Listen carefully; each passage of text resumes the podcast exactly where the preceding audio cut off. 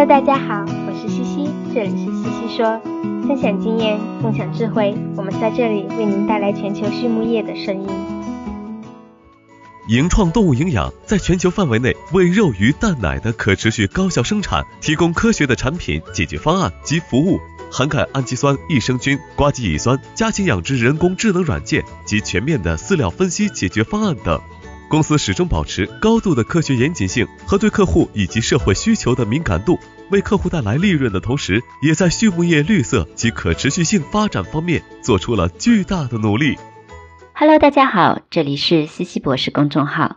今天我们来聊一聊，在商业配方中如何真正做好原料分析，朝着精准营养再进一步呢？话说最近在朋友圈里呀。关于精准营养，可谓是有着一轮很火热的讨论。不知道你有没有加入呢？在我看来，这个问题其实很简单。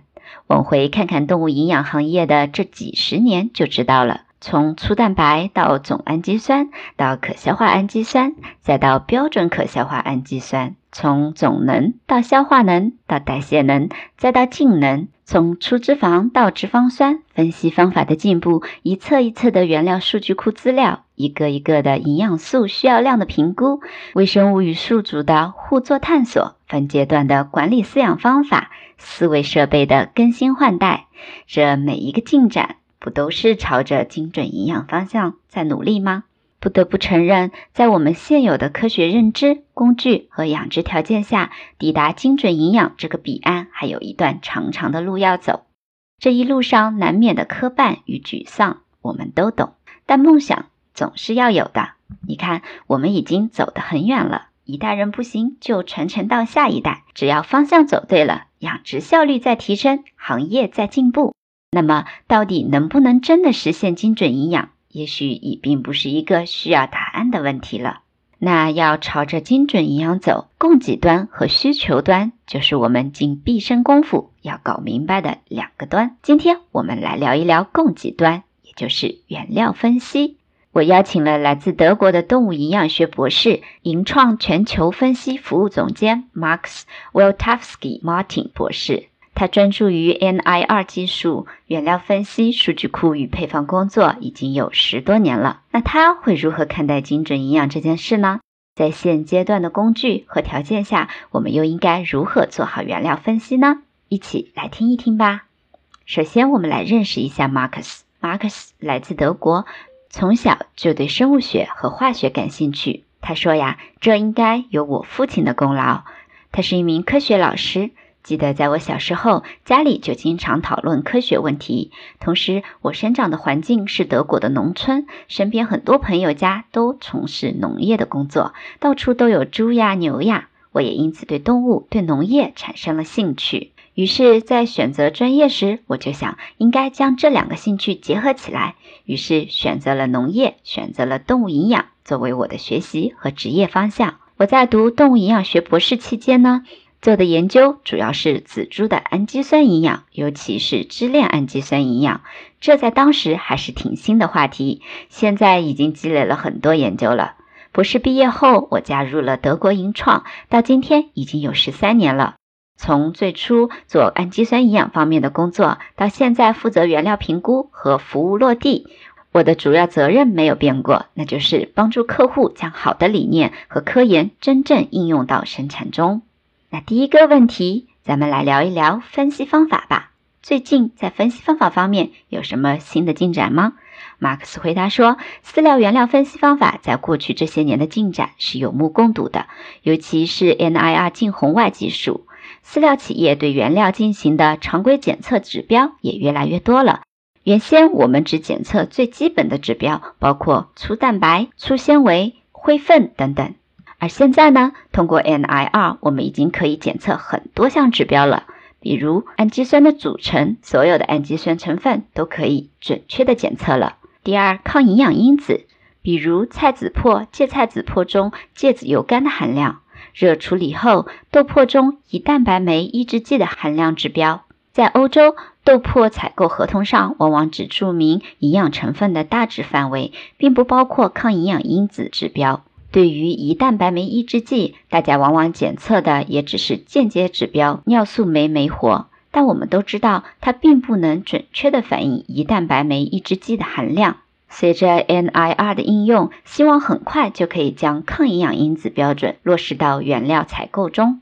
第三，加工指标，比如 KOH、蛋白溶解度、活性赖氨酸、豆粕、菜籽粕等的加工综合指数。第四呢是能值，这是我们目前正在花功夫研究的一块内容。原料的能值会根据不同加工处理而改变，如何能够通过建模 NIR 检测体现出来呢？另外，能值的评估指标，我觉得还要思考。对于生长动物而言，反正都一直在沉鸡蛋，那么是否有必要用氮校正代谢能呢？接下来，西西问道：现在 NIR 的精准度如何呢？还有空间提升吗？马克思回答说：这些年通过大量的校准，NIR 的总体精准度已经非常接近湿化学法了。不过，我们要记住一点：湿化学是真正的检测，而 NIR 永远是估计。因此，它准确与否，很大程度上取决于数据库的建立和校正工作做得如何。同时，NIR 的准确度也与使用场景相关。比如，在实验室里，适宜的环境湿度有利于近红外仪发挥最佳性能。台式近红外仪的准确度相对是很高的，而在生产一线，手持式近红外仪可以让我们更快的得到检测结果。但是，由于使用环境不稳定，今天在大太阳下，明天在阴天里，都会影响仪器的发挥，精准度上呢就会打点折扣。因此呀，要结合自身的使用条件和需求，对 NIR 的精准度有合理的期望。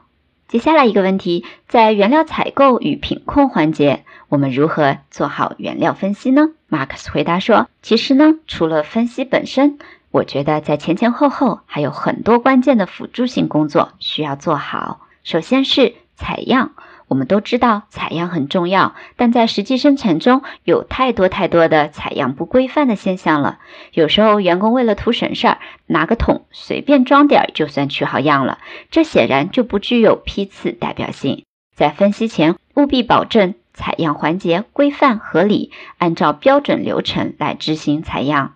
第二个工作呢是数据录入与分类管理，样品信息输入要准确无误，包括原料的名称、产地、供应商名称、营养成分检测结果这些重要信息，无疑对采购决策有着很重要的帮助。不同地区的原料差异很大，举个例子，美国的原料品种相对有限，玉米、豆粕、DDGS，再加上一些饼干副产物、肉骨粉之类的，就差不多了。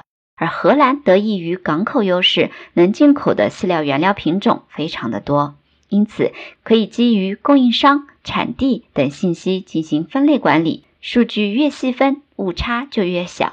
随着样本数据的不断增加，NIR 的优势才能不断的发挥。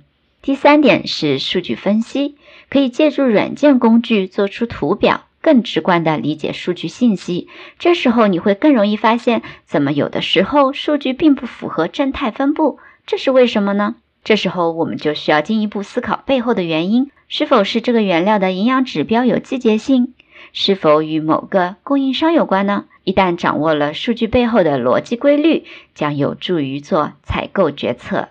第四个方面呢，是要多部门配合。有了好原料，不代表就能做好饲料，毕竟还涉及到储存、配方、加工、执行等多个环节，这就需要采购、技术、生产、品控等多部门互相沟通和配合。是否需要剔除某些供应商，还是为了保量而保留所有供应商？同一种原料是分。同一种原料是放在一个料仓还是分开放？这些细节问题不能光纸上谈兵，而是要真正的落地解决。接下来，西西问道：在配方环节中，原料批次间差异较大，是否可以做到实时更新生产配方？如何用好原料分析数据呢？马克思说：是的，这需要结合饲料厂的实际情况来看。很多时候，料仓会存放着不同批次的原料。理论上来说，如果原料接收做得好，每一批次原料的数量、体积、检测指标都清清楚楚，那么是可以比较好的根据不同批次的指标来生产的。除此之外，inline 的 IR，也就是用在生产线上的 NIR，是一个方向，它可以帮助我们监测配料混合。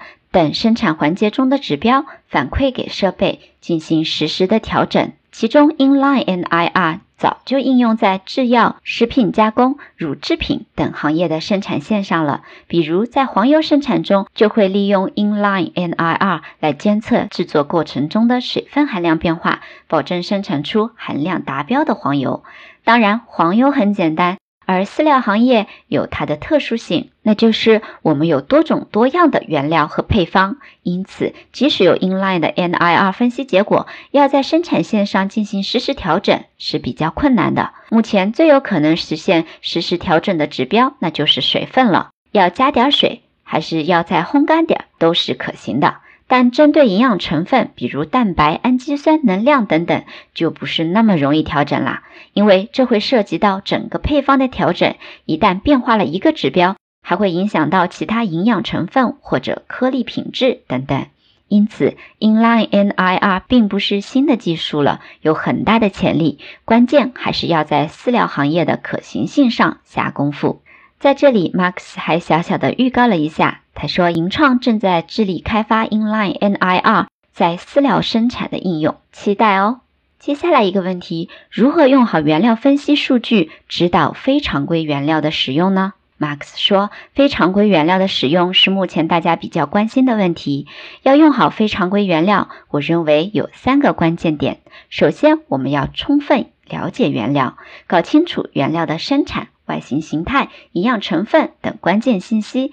对营养指标而言，除了含量，还要搞清楚你的目标畜种对原料的消化利用率。这在不同原料、不同动物间会有挺大的差异。我会推荐银创的线上数据库，在这里呢，能够搜索到五百多种原料的氨基酸组成、脂肪酸、能量等关键的营养价值数据，也包括主要畜种的营养消化率。第二个关键点在于要统一评估单位。以消化率为例，有的数据是表观全肠道消化率，而有些是标准回肠消化率。这些数据交织在一起就容易混淆。因此，在原料数据库中，建议要有统一的数据表示形式，清晰明了。第三个关键点是原料营养成分的变化。以 DDGS 为例，过去二十年，其营养成分发生了巨大的变化，从最初的高脂到后来含脂量越来越低，最近几年又出现了高蛋白的 DDGS。因此，原料的分析工作不是一劳永逸的，而是要不断持续的开展。那西西问道：“你们的数据库中的标准回肠氨基酸消化率是怎么来的呢？”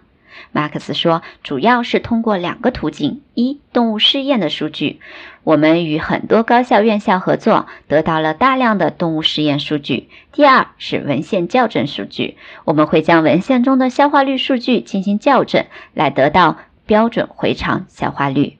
接下来一个问题：做低蛋白日粮时，如何考虑非必要氨基酸的平衡呢？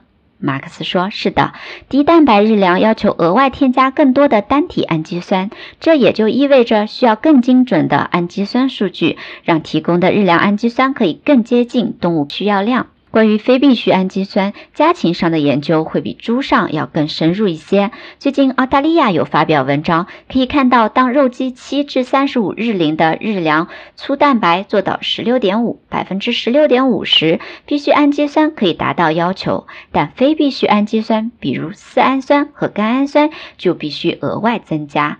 在蛋白这么低的条件下，体内自身合成这些非必需氨基酸的途径是受限的。另外呢，低蛋白日粮的试验在玉米豆粕型日粮上往往会比小麦型日粮更成功，后者的动物生长表现不是很稳定。我想，其实这也可能是因为原料评估环节不精准造成的。希望接下来可以开展更多的研究，将小麦型日粮的低蛋白技术更进一步。接下来，Max 聊了聊精准配方的经验借鉴。他说，精准配方的概念到今天仍然是有争议的。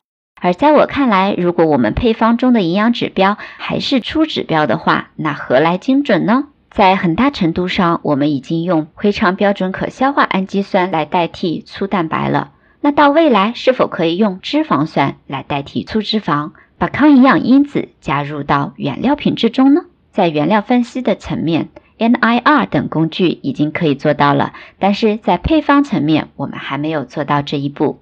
尽管呀，我们要真正做到精准营养，还有一段很长的路要走，但我相信这个方向是正确的。我们已经在不断的前进，离它越来越近了。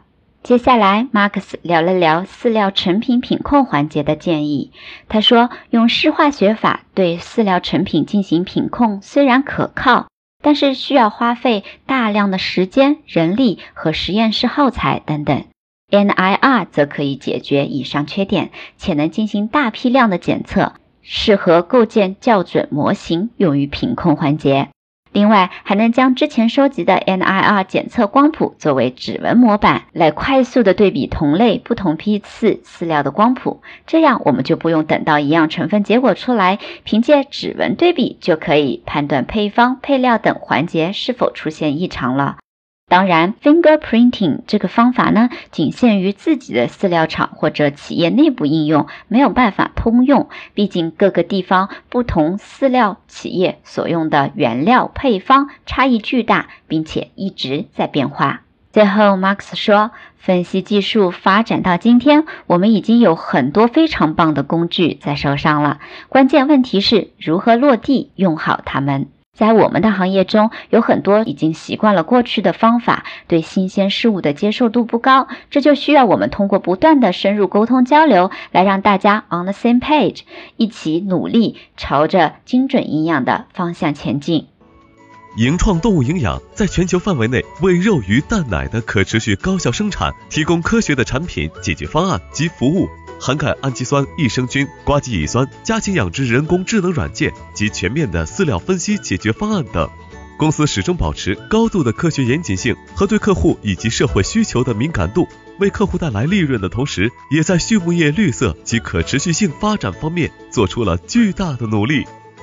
在采访的最后呢，马克思推荐了他最喜欢的书。是一套老书，叫《商业饲料》，它于一九七七年在德国出版，一共有三册，有一千多页。而他推荐的非专业书籍，则是《传染的原则》。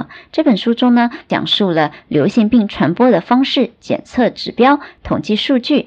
最后一个问题是什么使成功的行业精英与众不同呢？马克思说，成功的人往往充满热情，有钻研的精神，敢于改变，善于学习其他领域的先进技术。好了，今天的西西说我们就聊到这里，非常感谢大家的收听，我们下一期再见。